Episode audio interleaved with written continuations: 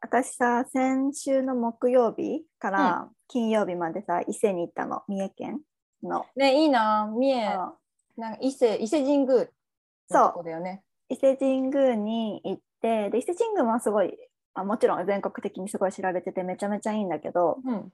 なんかそこの周りにもなんかそういうパワースポットだったりとか、まあ、ゆかりのある神社とかうん。ゆかりのある場所っていうのもあって伊勢神宮に行った次の日にさレンタカーしてうん。あの回ったのよそこら辺の周りのこうゆかりのある系のところ。うんうん。でなんかそこがすごいあの伊勢神宮も良かったんだけど私はそのなんか周りの、うん、ゆかりがあるところの方がすごいパワーを自分的にはすごい感じてあと特にあの天の岩戸神社って言われる、まあ、神社なんだけどすごいなんかこうすごい素敵なこう自然とかあと滝とか川とかに囲まれてるような場所があってそこがなんかめちゃめちゃ良くてなんかそこで初めてあのあれを見たの。あのねトカゲのなんか尻尾だけがなんか虹色みたいなバージョンを見て。虹色？そうで何虹色トカゲだって思って知らないんだけど、虹色トカゲだってもう本当に瞬間的に思うぐらいの虹色のトカゲだったの。うんでその後さ調べてみたらさ 私こうスピリチュアルなやつ調べるの好きだからさ、なんか神社神社でなんか動物とか何かこう出会ったものには意味があるっていうふうにそもそもこう言われることがすごい多くてうん。でじゃあなんこの虹色トカゲを神社で見るとどんな意味があるんだろうって思ってねうん。調べるのが好きなので調べたんですよ。そしたらさやっぱりこうなんかあの神の使いっていうふうに言われてて。なんか神様がウェルカムしてくれてるんですよみたいな感じで書かれてて、あんまり見たことなかったからさすごい感動しちゃって、うん。なんかすごい良かったしあとなんか黒いなんか蝶々とかもすごいよく見たの。めっちゃ見たの、うん。黒の蝶々。うん。私あんまり蝶々好きじゃないんだけど 好きじゃないそもそも好きじゃないんだけど、でもなんかそのそこにいるこう神社にいる蝶々っていうのはなんかすごいなんだろう、まあ、遠くにいたっていうのもあるしなんか全然その嫌な感じを受けなかったんだよ。うん。でもこんなにいっぱい蝶々黒い蝶々見ることないわって思ってそれももちろん調べるじゃん。なんか意味があるのかな？ユニバースからの何かメッセージと思ってお告げかなっつって。そうそうそう。調べたらやっぱりなんかそれも神様だったりとかあともともとこう亡くなった方のなんか使い化身っていうふうに言われてるからなんか見守ってくれてるんだなと思って。うんうん。こう1日目にお伊勢さんに行ってその2日目に来たからさ多分さちょっとこう浄化されたというかうん。その伊勢さんパワーというかうん。そういうのがあって2日目になんかそういうウェルカムしてもらえたのかなって思ってさ。へえそれがなんか私的にはすごい良かった。いいね。うなんかさ今さこの写真見てんだけどさうん大岩大岩じゃない。うん天の岩戸天の神社。そうそうそう。なんかなんだろう神社っぽくないね。そうなの。なんかね公園の中にある鳥居があってうん。滝とかもあってあとなんだろう風穴とかあと祠とか。風穴！そうそうそうそうそう。祠とかもある。めっちゃそうそのね猿田彦神社の祠まで歩いたんだけどそこはちょっとね失敗した。あんなジーンズで行くべきじゃなくてあれは絶対ヨガパンツで行くべき案件だった、えー結構ガチな感じの。ガチ案件だったあれガはチ案件。そでもいいなこういうの楽しそう。うん、なんかねそこまでに行くまでの間はすごいなんか整備されてて歩きやすかったんだよね。だけどその後の滝の後の歩くところは結構整備されてないですよっていうふうに書いてあったからううんなんかスニーカーとかで来てくださいって看板に書いてあったんだよ。へえでまあスニーカーだったしジーンズだったから余裕だろうと思ったら、なんか もっとちゃんとしたやつじゃなかったらダメだったかもと思った。本当？うん、なんかさジーンズって歩きにくい足上げにくいじゃん硬いから、うんうん。それがすごい。高低差が結構あったから。へえじゃあもうハイキングだね本当に。結構そう。ハイキング系だった。でもすごいなんかお伊勢さんとはまた違ったこう自然のパワーというか。うんナチュラルなパワーをすごい感じてめっちゃ良かった。いいね。うん。こういうところってさ私も結構パワーとかさか、うん。感じる人じゃないけど なんだろうこう あパワーあるんだろうなとか思う人だけどさ、でも逆にさやっぱいろんな人がいるからさいろんな人の気が多分混じってるんだろうなと思そうなんだよね。だからなんか大きい有名なところは好きなんだけどパワーあるんだろうなって思うんだけどあんまりごちゃごちゃって人がいると私もそっちに気疲れしちゃうっていうか、うんうんそっちの気をもらっちゃうからちょっと離れてあんまり人がいないところの神社の方が結構好きだったりする。ね、こういうさ自然がたくさんあるところだとさあの二酸化炭素みたいにさ人のそういう気もこう吸い取って浄化してくれそそうそうすごいそう思った。で人も少ないしね普通のお医者う。さんみたいにこうすごくなんていうの観光地化されてないから本当に知ってる人だけ来るしかも車じゃないといけないような場所だからさ、うん、わあいいね。そうめっちゃ良かったのでもしたそっち方面に行くんだったらおすすめね私も伊勢というか三重行ってみたいなって思っててずっと。でもアクセスちょっと悪いじゃん。ちょっと遠かったうん。東京から新幹線で名古屋行って、まあ、名古屋までも1時間半とかかかるじゃんうん。そっから名古屋から特急でさらに1時間40分ぐらいかかるから。うんうんうん。結構結構な長旅だったよ。飛行機ないの？羽田から三重までの。どっか近くまであるのかな？なんか前先輩が四日市に住んでて飛行機で帰ってたから、でも三重じゃないんじゃないのかな？などこかの空港だと思うけど。うん。多分三重はないんじゃない？わかんない、まあ、あったとしてもそういう主要エリアから遠そうだよね。そうだねじゃあ行くときは新幹線と特急だね。あと新車で。幹線は楽だよね別になんかこう待ち時間とかないしさの、うんうん乗ってすぐスタートするだから うんうんうん。だからすごいそうねストレスそのなんか移動長かったけどそんなになんかすごいストレスではなかった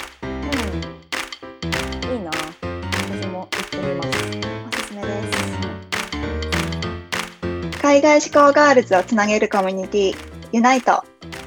海外志向ガールズラジオ。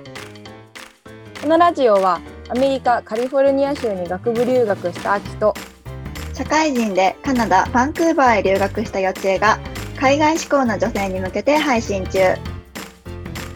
海外留学をしたいけど何をどこから始めていいかわからない自分に行けるの？仕事はどうなるの？っていう留学への不安や心配にタックルします留学から日本に帰国後、海外ロスや逆カルチャーショックで日本の生活に馴染めない、目標がわからなくなってしまった。海外留学の経験や英語を活かして自分らしく生きたい女性を応援するチップスをお届けします。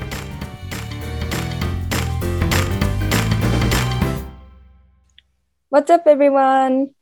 皆さんこんにちは。改めましてユナイトの秋とよちえです。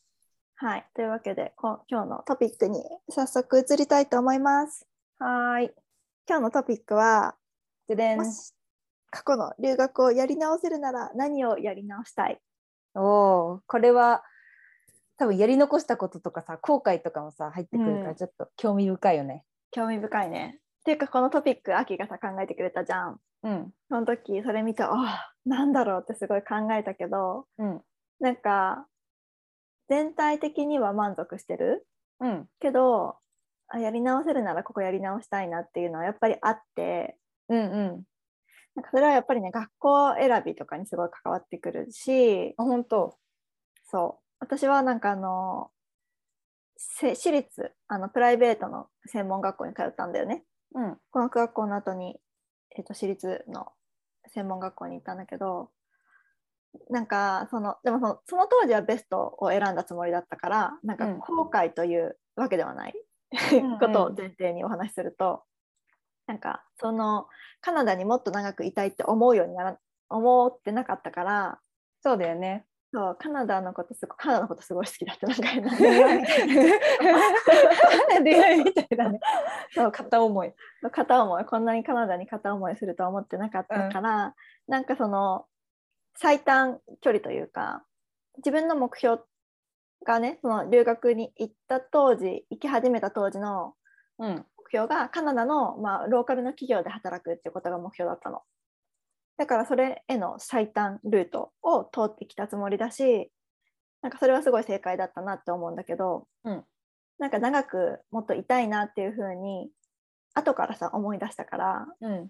その長くいるための、うん、なんだ学校を選び私立ではなくてさ公立の短大に行くとかうんなんかもっとビザ系のことをもう少しこうやってやればもっと長いビザもらえたのになとかそういうのがすごいあるかも。ああなるほどね。うんそっかその学校によってはなんだろう長くいられるなんだろう権利をもらえるとかビザに関係してくるのか。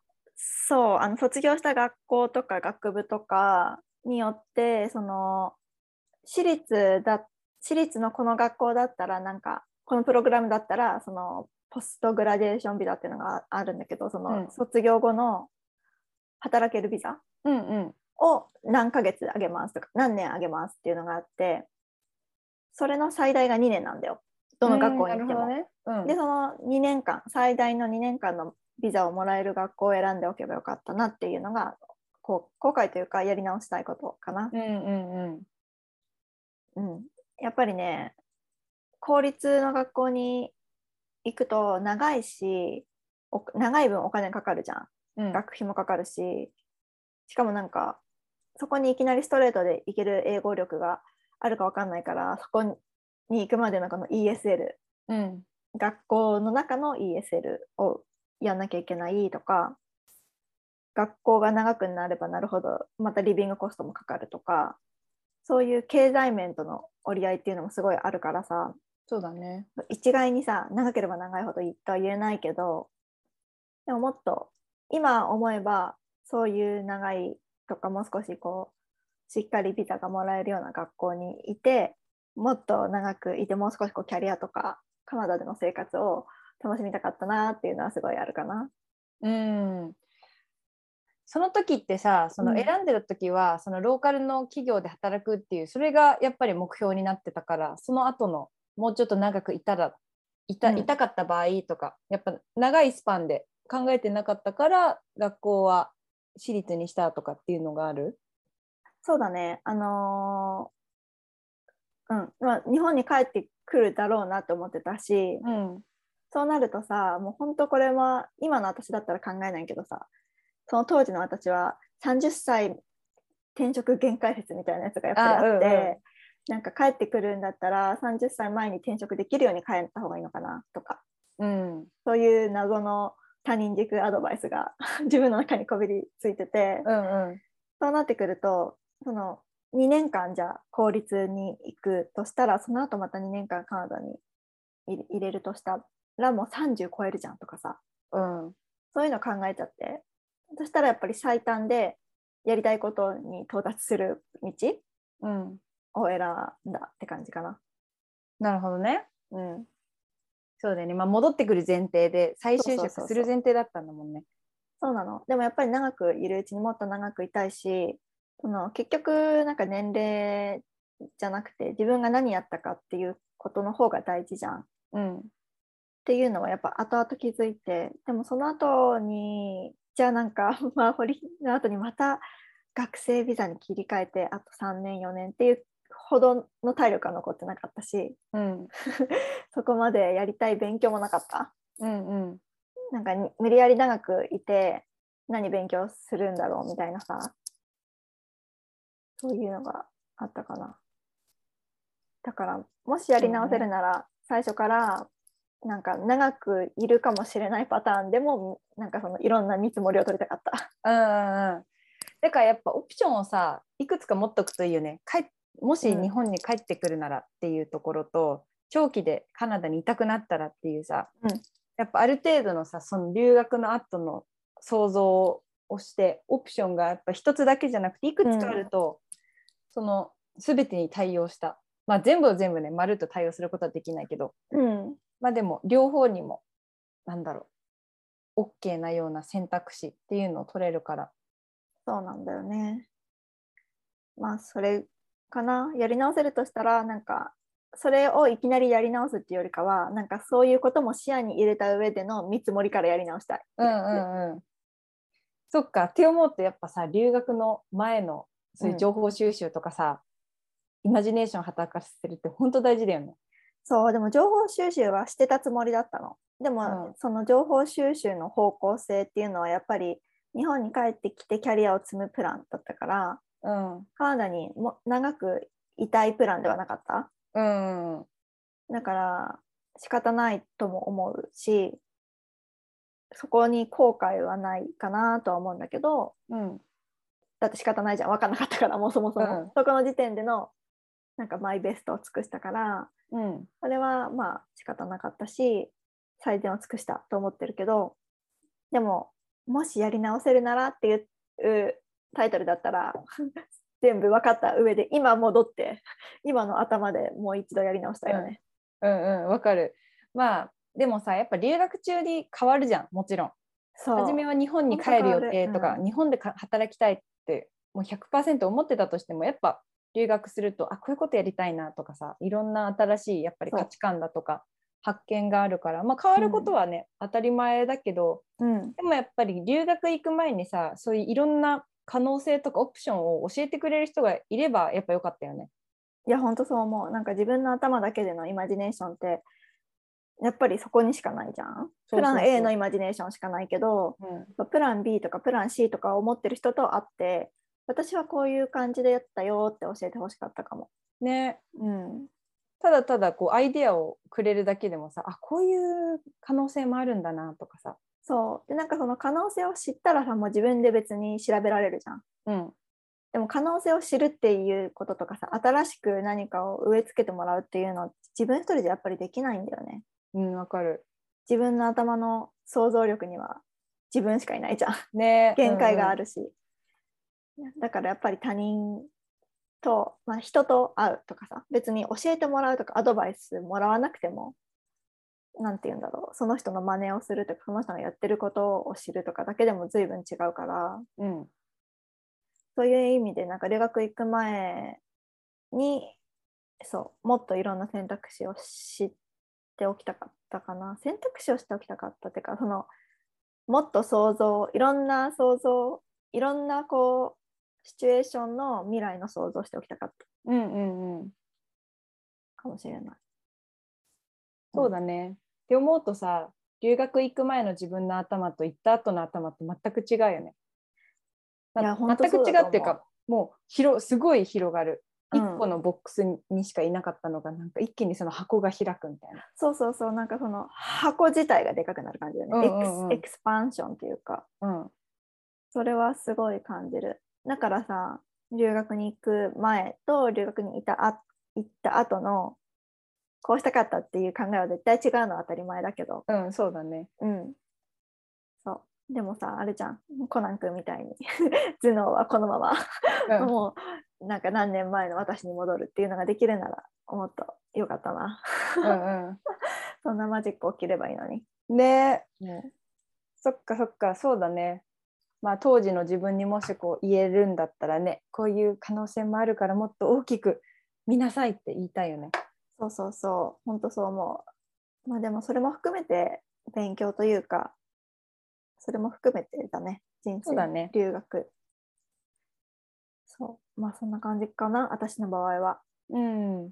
私私はさ後逆に悔なさそなんかそう学校選びとかは全く後悔はないの。まあもちろうんん欲を言えば、あこういう学校行けたなとかさ、う。うん。なんかこうだったなとか、まあ、たらればはあるんだけどでも学校とかそういう進路の選択に関しては私は全くなんかやり直したいところはなくて、どちらかというとそのプライベートの方っていうのかなうん。であもうちょっとこうしとけばよかったなっていうのが2つあっておうおう。そうなん1だ個目はもうょちょっと遊んでおけばよかった、ってい死うの。ぬ前の人みたいじゃん、やめて い。いやでもねそうなの本当に。1個目はさ遊んもうちょっと遊んでおけばよかった。で2個目はもう少しこう日本人ともつながりを作ればよかった。ていう。うん。そうこのうん2つなんだけど、そううん。1個目の遊んでおけばよかったっていうのはあのこの前のエピソードでも軽く触れたんだけど私本当にクソ真面目だったの留学行った時、もうお酒も飲まない。なんか夜遊びに行くなんてなんかはたなんていうんだっけこのはしたない？はしたないととか、そうなんかまあしかもなんていうの恋愛経験とかもさ少なかったしその真面目だったから、そんな付き合ってもないのに男の子と遊ぶなんてありえないとかって、まあ、とりあえずすごい、まあ、超真面目だったわけああ、ウケる。かわいい。18歳のあきちゃん。そうだから初めのね3年間23年かな？は本当にクソ真面目な生活をしてて全然遊ばなかったから、うんでもさこう今このね29歳になって思うとやっぱり大学生の時ってさいろんな意味でやっぱりなんだろうこう失敗して恋愛して経験してってさうんそれが価値観とか作っていくしさ、うん。人生の今後に役立っていくからさやっぱもうちょっと遊んでいろんな失敗したりこういろんな、ね、男の人と付き合ってみたり遊んでみたりってしたかったなって思って、へえそっかでもだからといってなんだろう今のそういう恋愛とかそのパートナーに対して不満があるっていうわけじゃないんだけどなんかねあもしこうだったらどうなんだろうってやっぱりまだ疑問が残るところが結構あるんだよね。そっかそうだよねまあその人生経験としてっていうとこもあるよねいろんな別に付き合うまでいかなくても男の人とデートするとかさ友達の幅を広げるとかさそういうのは確かにしておいてもよかったかもね。そう。だからそういう意味ではちょっと私は世界が広あし狭かったのかなと思う。留学してる時に、うん。まあ、だって18で行ってるわけだからさあんまりそんななんか大っ広げにイエーイみたいな感じで できないよねそんな急には。そう。そうそう。初めてのね長期の海外で怖かったっていうのもあるしやっぱあとはさまあ私の場合はこう自分のお金で留学したわけじゃないからさ、うん。こう親とか、まあ、おじいちゃんおばあちゃんとかうん。そういう人たちに助けてもらって行ってるっていうのがあったから無駄にできないとかさ思ってたからなんか遊んでる暇なんてないみたいなすごい責任感が強かったんだよね。うん。そう。まあだけどやっぱりさほ周りの友達は勉強もしながらちゃんとそういう遊ぶっていうのもすごい楽しんでた子が多かったから、なんかそういう感じでもうちょっと肩の力抜いて遊ぶってことをすればよかったなって思うかな。そうまあそれが一つでうんもう一個の日本人とのつながり作ればよかったっていうのは、まあ、これも特に初め強かったんだけどやっぱり海外来てて英語勉強しに来てるのになんか日本人と絡んで日本語喋るのなんてもったいないってもうツンツンしてた時期があったわけよ。あそれは私もあったよ。あるよねやっぱみんな。うん、真面目に日本人とも英語で喋るとかやってたもん。そうそうそう そう本当マジこれもクソ真面目にさもう日本人でも英語喋るとか、なんなら日本人とは全く関わりたくないとかさ、そういうメンタルを私当時持ってたから日本人のそう知り合いとかすごい少なかったの。うんうんでなんだろう大学の編入した時もさやっぱ日本人で固まったりしてる子とかいてなんかそれをあもったいないなとかって思いながら見てるみたいなそういう側だったの。うんうんだけどやっぱりさ海外で出会った日本人ってさ帰ってきた後とかその後もさ長期的に関わるつながりが多いなと思ったの。うんそうだね。私もずっと友達。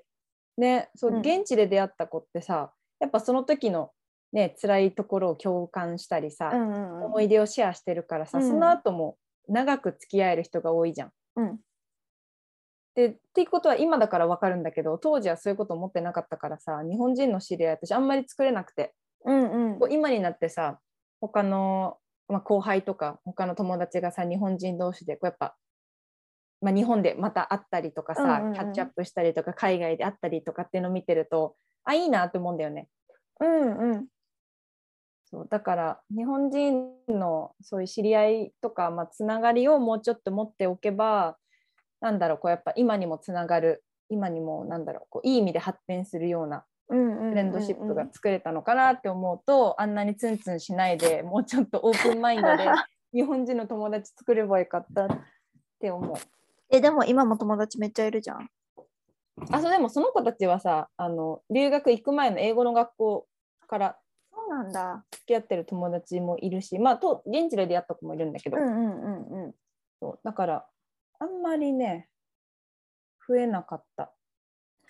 そうね、なんかさ、それに関してはさ、なんかなんか短期で、うん、大学の時とかにさ、3週間とか4週間とか行く語学スクールというか、あのうん。サマースクールに関しては確かになんかツンツンしていいかもって私はすごい思うんだけど、うん。本当に長期で行く場合、秋みたいに学部とかさ、その専門学校とか行く場合は、やっぱりすごい頼りになるのは、なんか日本人だなって私もすごい。そうなのそう助けてくれるのも結局日本人なんだよね。そう。それは思った。だから私はすごい専門の時に結構日本人が、まあ多くはないけど、なんか数人ぐらいいるクラスでかなり助けてもらったうんうんから、なんかやっぱり付き合っ今でもすごい長く付き合ってるしうんカナダとか行く時は必ずその子たちに会いに行くから私はそういうのは逆になんかすごい日本人に助けてもらったなっていうのがある。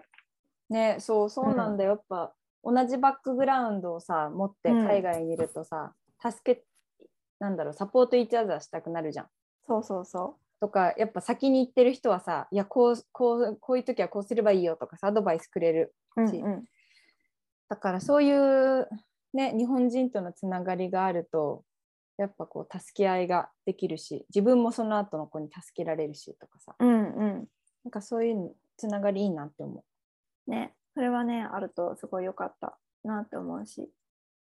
でも、う。ね。そう。結構でもなんかあれだったかも。なんか移民の子もう本当に結婚してもうずっとカナダにいますっていう人とこの学校にいるけどいずれは日本に帰りますみたいな感じでも日本の日本人の中でもなんとなく分かれてたかも。グループあ確かに。うんうんうん。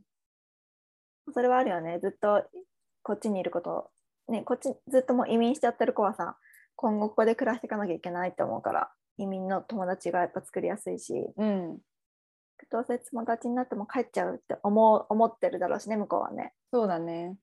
そうそれはあるけど。そうね私はでも友達っていう面では結構いっぱい作れたかもしれない。うん。うん。そう。そうだね。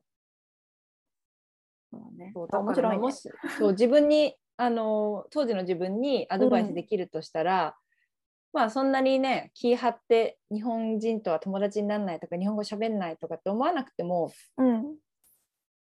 なんだろうこうやっぱり支え合える仲としてこうオープンマインドで日本人と付き合ってうん。も大丈夫なんだよっていうのをね、教えてあげたい。うん、難しいとは思うけどね。なんかさその難しいっていうのは自分の中でさその何でもかんでもじゃあ日本語で喋って何でもかんでもその人とずっと一緒にいると結局やっぱり日本語になっちゃうじゃん。うん。でせっかく英語を勉強しに来たのにとかさ異文化よりもなんか自分の文化よく知っちゃったみたいになるけどさうん。なんかそこのそのバランスの取り方とか日本人にはもちろん助けてもらって日本人の友達もいた方がいいと思うけどでもなんかあんまりこう依存しすぎないうん。っていうところのラインみたいなやつを自分で引くのってすごい難しいなとは思うよね。そうだね。やっぱりうん。こうちょっと甘えちゃう部分もあるじゃん。そう。日本人の友達がいるとそっちの方が気楽だし楽しいし、そうそうそうそう。だからどうしてもねそっちとばっか時間一緒に過ごしちゃったりするけどまあなんだろうね。フェーズで決めるのがいいのかな？まあとかある程度自分の中でバウンダリーというかうん。ルールみたいなのがあればいいのかもね。そうだね。そうでも語学学校に行ってる時とかさその英語という語学を勉強してる時は、やっぱり他のこの他の国の人たちもいる方がいいよね。せっかくだから。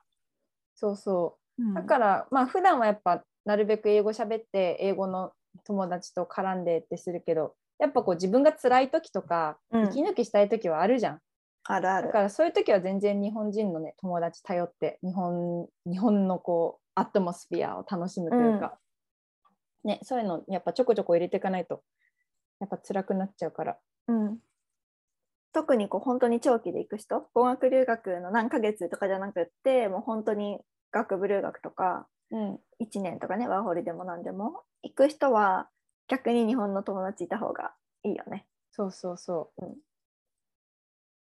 それは感じるね。そうだから私はそうだね。やっぱ過ごし方っていうのかな、うん。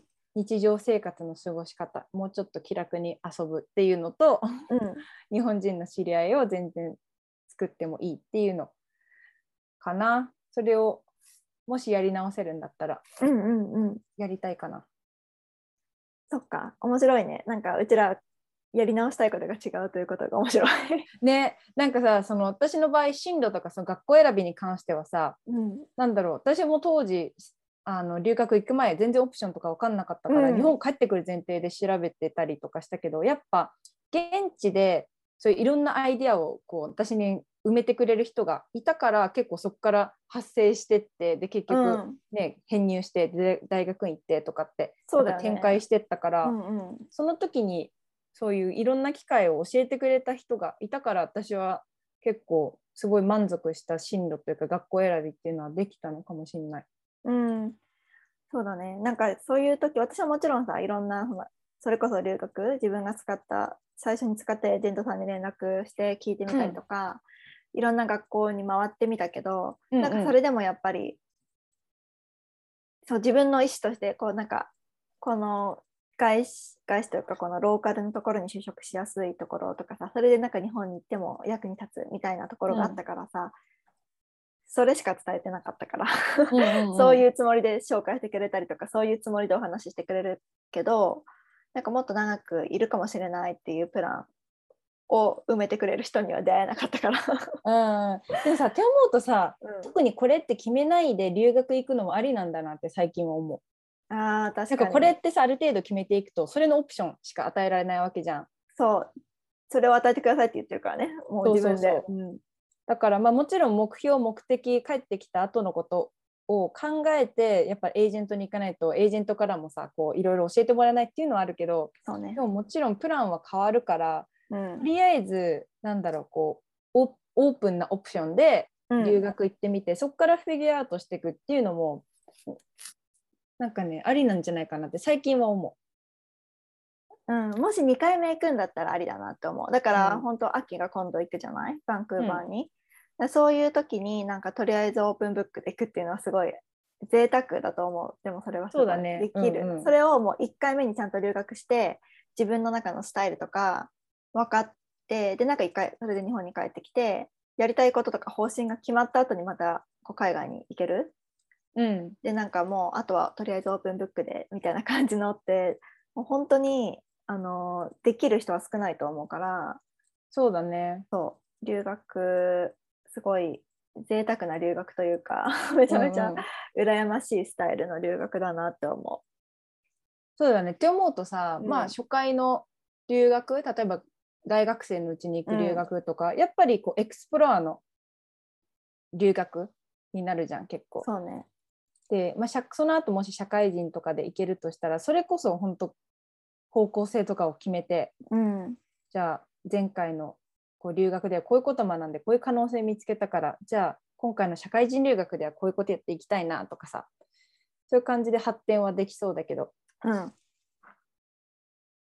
そうだね。まあでも2回留学するって本当贅沢なことだよね。うん。なんかやっぱり1回って人生に一度みたいなイメージあるじゃん。そうだね。うんうんでもさそれも固定概念だよね今思うと。そうだってそれこそさ今までもこううちらいろんな留学してきた人の話とか聞くとさうん。まあ、学部留学してでその後こうなんだろうワーホリでいろんなところ行ったりとかさ、うんうん。うそのファームとかでやったりとか仕事してっていう人もやっぱたくさんいるわけじゃん。うんうん。だから留学イコール必ずこう生涯に一度勉強しに行くものじゃなくてもうん。今のやっぱ時代もうちょっと気軽に行けるものになってきてるんじゃないかなって印象はあるよね。そうだね。しかも仕事もさ、結構こう、場所によってはリモートでいいよみたいなところもあるし、そう思うと結構、垣根は低くなってるよね、障壁というか。そうだねううんんうんまあ、コロナっていうのはあるけど、それも落ち着いてくればさ、もうほとんど、なんだろう、自由というか、結構、プラン、組み立て自由みたいな感じがすごいする。うんね、留学もだから今後もっともっと変わっていくんだろうね。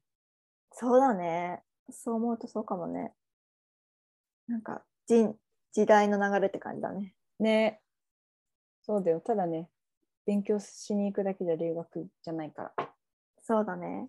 まあでも、この流れでちょうどそのね、やり直したいっていうトピックだけど、秋はこの2回目の留学でどういうことがなんかやりたいとか、もうなんとなくのその方向性みたいなの決まってるの？そうだね。まあ今回は本当に留学を行くっていうのが目的じゃなくて本当通過点。こう、うん今後のこうやっぱりユナイトとしての活動の基盤というかまあ展開するための動きをしていくっていうのが目的にあるから、まあ、学生の時行った時はとりあえず将来就職のためにとか英語を、ね、習得するために行くっていう目的だったけど、今回の場合はもっとこうロングタームで見て人生今後こういうキャリア築いていきたいこういう生き方をしたいっていうのがある中のこのワーホリっていう一部だからなんかね見てる先が全然違う前の時と。すごいよね。それもすごい、なんか、成長、成長したねとかわかる成長。上からだけど。でも、ね、これなんか、ここまで来たんだって感じるね、それは。ね本当うんだから、まあ留学したのにその後結局日本帰ってきて就職日本の企業に就職してもったいないなって思う気持ちはもちろんあったんだよね当時。うんしかも周りからもさもったいないねって言われたのうんすごい悔しかったのそれが。なんか大学。本当うるせえよとか思ったんだけど 大学院まで行ったのになんかねもうちょっと使える仕事できればいいのにねとかってさ言われたりしたの。ですっごい悔しかったんだけど、まあ、でも今考えるとやっぱ一回日本帰ってきて仕事して本当に良かったと思うんだよね。うん。だからあの時の選択は間違いじゃなかったし、まあ、今こうやってやりたいこと見つけられたからそう。だからまあ当時日本の企業に就職しようとしてた自分と就職をした自分はなんだろう別にやり直さなくていいなって思えるうん。からそれはね本当に良かった。それはすごいベストオブベストじゃない？そう。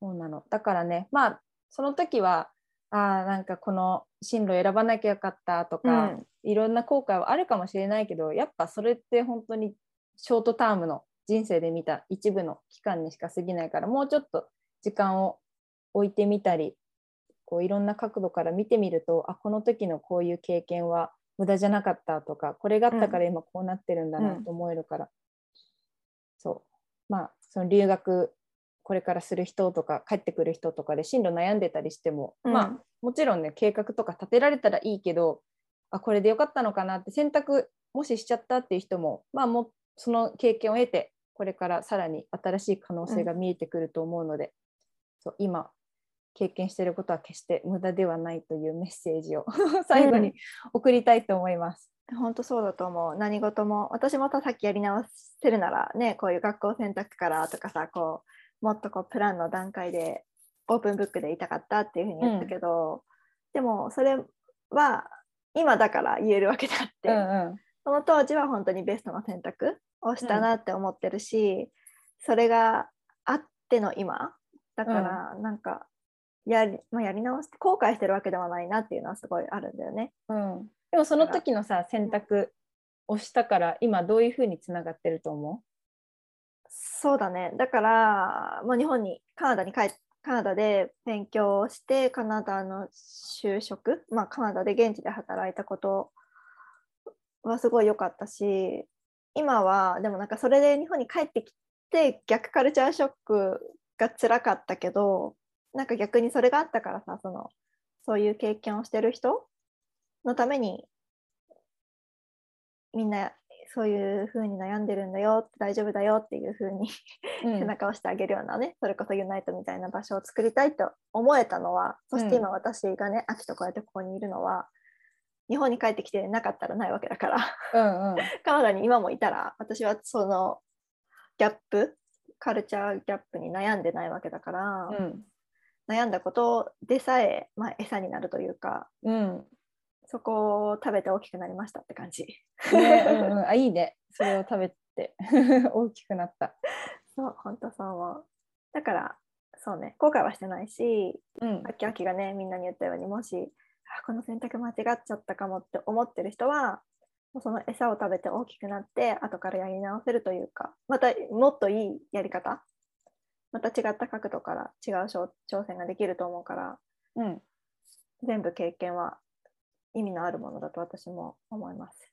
ねそうそう。ね、なのでちょっとこの回は留学をもしやり直せるんだったら何をやり直したいっていうことでお話ししてきたんですが、うんまあもしセカンドチャンスがあるんだったらって感じで出してきたんだけど、まあ、どちらも私も幼稚園も、まあ、後悔っていう後悔はねなくうん留学できたから、それはすごい幸せなことだったと思うのでそうもしこれを聞いてるね皆さんも留学もしやり直せるんだったらどんなことをやりたいかっていうのがあればぜひぜひコメントくれると嬉しいです。はい、えー、と私たちの、えー、インスタグラムは unite.cgmw でやっています。で、Gmail もあの unite.cgmw.gmail.com でやってますので、えー、と番組へのご意見とかご感想とかあのコメントとかあればいつでもお待ちしてます。はい、お待ちしてます。はい、ではまた来週お会いしましょ See you next time! う。バイバイ。バイバイ